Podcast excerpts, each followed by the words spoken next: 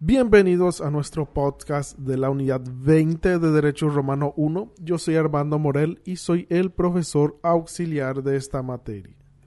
En esta ocasión nos toca hablar sobre la posesión.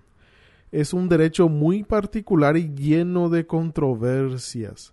Muchas teorías existen al respecto, pero no llenan la expectativa para explicar de manera concreta el por qué el derecho reconoce esta institución.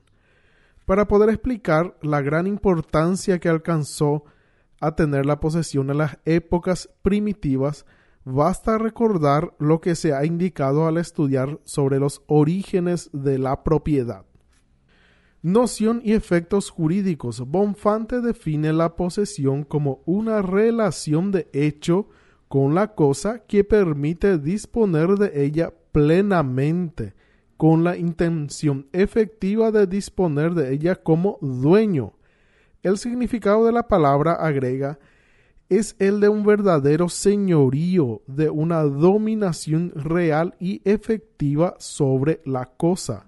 Nuestro Código Civil dice, poseedor es quien tiene sobre una cosa el poder físico inherente al propietario o al titular de otro derecho real que lo confiere. Naturaleza jurídica de la posesión. La naturaleza jurídica de la posesión ha provocado y sigue provocando diversas controversias. Nos preguntamos, ¿es la posesión un derecho? Yering contesta afirmativamente añadiendo que el derecho no es más que el interés jurídicamente protegido. Bonfante es contrario a esta tesis. Dice que es un hecho. Si fuera derecho, la posesión tendría que ser defendida en todo momento y no solo una vez. Savigny postula una solución diferente intermedia entre las dos posturas. Es un hecho y un derecho a la vez. Por sí misma es un hecho, pero por las consecuencias se asemeja a un derecho. Y esta doble naturaleza es infinitamente importante en todo lo que se concierne a esta materia. Nuestra ley no da una respuesta clara sobre esta interrogante no incluye la posesión como derecho real. Aún así la defiende, pero la tendencia moderna atribuye a la posesión la naturaleza de derecho real. Origen de la posesión. Muchos atribuyen el origen a un procedimiento romano de reivindicación. Esta era dada al propietario legítimo que quería recuperar su bien que estaba en manos de otro pero mientras se tramitaba el proceso, el bien era entregado a una tercera persona para que lo cuidara. Así tenemos un problema. El tercero no era titular de la cosa, pero la poseía. Así se le concedió acciones a este tercero poseedor para que pueda defender el objeto caso alguien quiera perturbar su posesión. Savigny y Nielbull por su parte, atribuyen el origen al ager públicos. Era cuando el Estado entregaba bienes a particulares para explotarlos. El Estado romano era el titular de los bienes, los particulares eran poseedores. Los poseedores no tenían derechos de propietario, pero el Estado romano les concedió procesos para que puedan defender su propiedad en caso de turbación.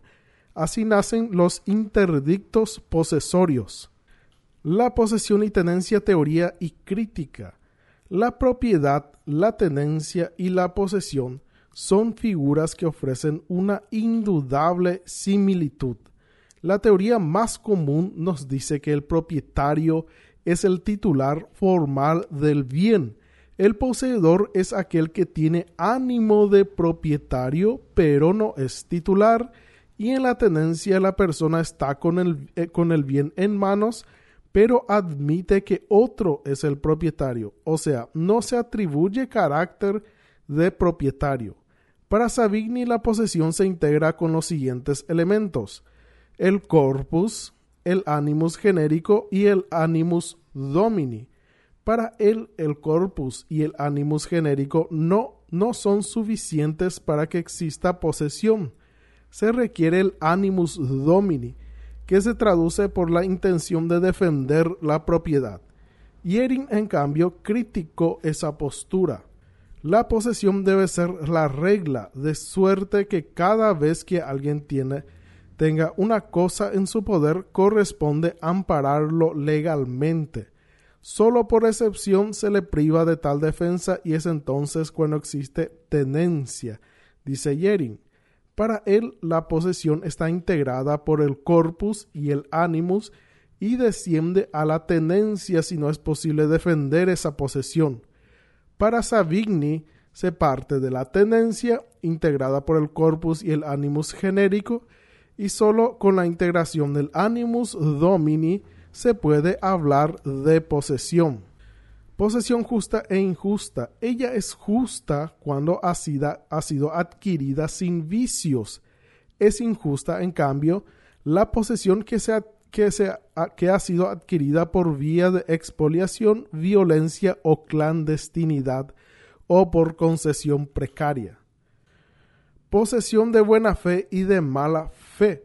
La posesión es de buena fe cuando el poseedor tiene la convicción de que tiene un derecho legítimo sobre la cosa poseída.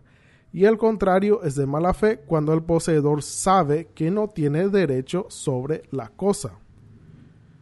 Final. Y así terminamos esta unidad de Derecho Romano. Pueden enviar sus preguntas y mensajes al email armandomorel83